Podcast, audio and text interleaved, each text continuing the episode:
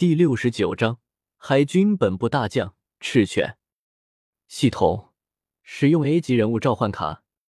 大殿之内，叶时秋一个人独坐其中，对系统沟通道：“丁，恭喜宿主获得海贼世界赤犬召唤卡，是否现在开始召唤？”召唤。咻，金光闪闪，一个身上有许多刺青，右臂是剑。左胸至手肘则是蔷薇加上樱花，佩戴胸花，头上戴着海军帽，披着正义披风，长相颇为凶狠的中年男子从其中缓缓走出。萨卡斯基见过侯爷。从光芒中走出后，赤犬单膝跪地对叶时秋行礼道：“起来吧。”是。不得不说，赤犬虽然狠毒，但军人的礼节倒是十分规范。即便起身，也是军人的点头站立姿势。萨卡斯基，有个任务需要你去完成，而且必须成功。”叶时秋说道，“请侯爷下达命令。”赤犬点头道：“找到照片中人，教训他一顿，只要留活口，其他的随便你。还有，把净莲妖火的残图给我拿回来。”叶时秋直接一巴掌拍在椅子的扶手上，严声道。是，属下领命。接过叶时秋给的萧炎的照片，赤犬点头问道：“不过侯爷，属下不擅长找人，不知此人现在何处？”他现在应该就在魔兽山脉内，就算不在了，允许你动用青山、安陆等城的力量，一定要给我办成此事，取回残图。叶时秋倒是没有为难赤犬，给了他很大的权力。一句话，无论如何，给我带回净莲妖火图，属下谨遵上谕。现在就去执行任务。告退。对于任务，赤犬一向认真对待，当下退出大殿，开始了追寻萧炎的任务。可怜的萧炎被赤犬盯上，不知道他会怎么样呀？哎，该死的家伙！要不是怕打乱之后的剧情产生不利于我的情形，我非得……哼！大殿内，叶时秋狠狠的骂道：“时秋，再过几日就是青山学院大比了，岳院长请你去观礼。”萨卡斯基走后没多久，秦叶便走进来，对叶时秋说道：“青山大比，嗯，知道了。”少年点了点头，应道：“算了。”去看看人家打架，放松一下心情吧。该死的萧炎，我好不容易出关的喜悦都被你搅乱了。魔兽山脉一处山洞之中，黑衣少年略微沉吟后，从那戒中取出一卷极为古朴的卷轴，上下打量了一下这古朴的有些黄的卷轴。萧炎兴奋地搓了搓手，能够被那位前人藏在骨头缝隙这种隐蔽的地方。想来应该不是凡物。手掌解开卷轴，然后缓缓摊开，望着卷轴之内，萧炎却是微微一愣。这是出现在眼中的，是一张不知用何材料所制作而成地皮纸，在略微泛黄地皮纸之上绘着一些看上去没有丝毫规律的纹路。一根手指指着一条纹路，然后跟着它缓缓的移动。可最后却一直移出了皮纸，也没有现半点其他的东西。这什么鬼东西啊！望着这犹如鬼画符一般的神秘东西，萧炎皱眉道：“手指上漆黑戒指微微颤了颤，药老竟然也是飘了出来，目光在古朴的皮纸上扫了扫，皱着眉头沉吟道：‘好像是一块残缺地地图。’地图。”还残缺地。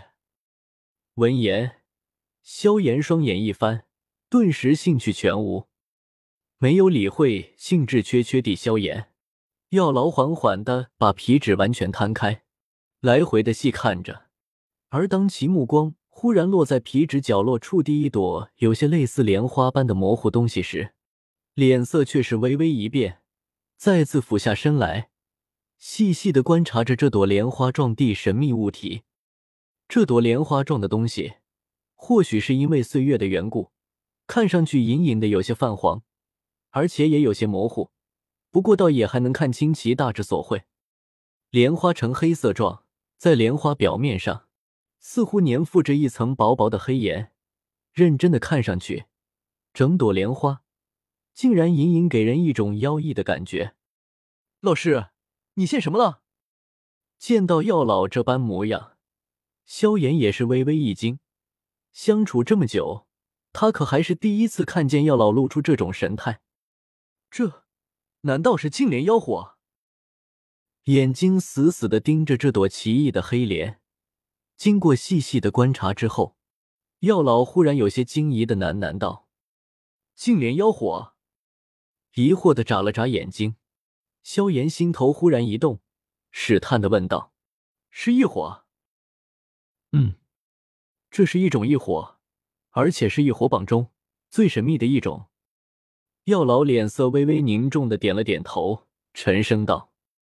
净莲妖火，异火榜上排名第三，有净化万物的特效。任何东西，只要被其沾上丁点，就将会被净化成一片虚无，威力极为的恐怖。这种异火，天地间极为少见，似乎只有那么寥寥两三朵的存在。可谁也不清楚他们在何方，也不知道当初是谁记录过一次这东西，可却始终无人真正的见过。我之所以能够认出。还是当初在寻找异火时，刚好寻见过一点关于这东西的粗浅痕迹。啧啧，难道这地图便是寻找净莲妖火的途径？药老有些震惊的望着这古朴的皮纸，惊叹道：“可惜，这只是残图，依靠这么模糊的信息，我们根本找不到。”萧炎也被挑起了一些兴趣，不过一想到这只是一张残图，便不由感到惋惜，能得到净莲妖火，递这点信息便很不错了。就算你现在能够找到那东西，以你弟实力，也拿他没办法。还是慢慢来吧，说不定日后还能有机会弄到其他的残图。药老笑了笑，道：“如果你能成功吞噬掉净莲妖火，不知道这焚诀会进化到何种级别？最高不就是天劫高级吗？”萧炎摊了摊手，嘟囔道：“那可未必。”低声神秘一笑，药老却是忽然住口，挥了挥手，淡淡的道：“斗气大陆很大，等你踏入某个层次后，自然会知道它有多大。现在的你，还是老老实实的从最底层混起吧。你可别忘记，仅仅是一个小小的二阶魔兽，便把你追得东逃西窜了。”望着装神秘的药老，萧炎只得无奈的点了点头，撇了撇嘴：“谁不是从最底层爬起来的？”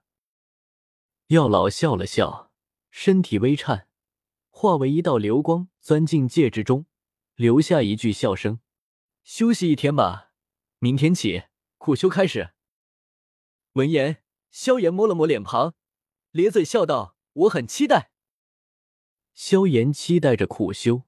却不知，不仅是苦修，他苦难的流亡生活也即将到来。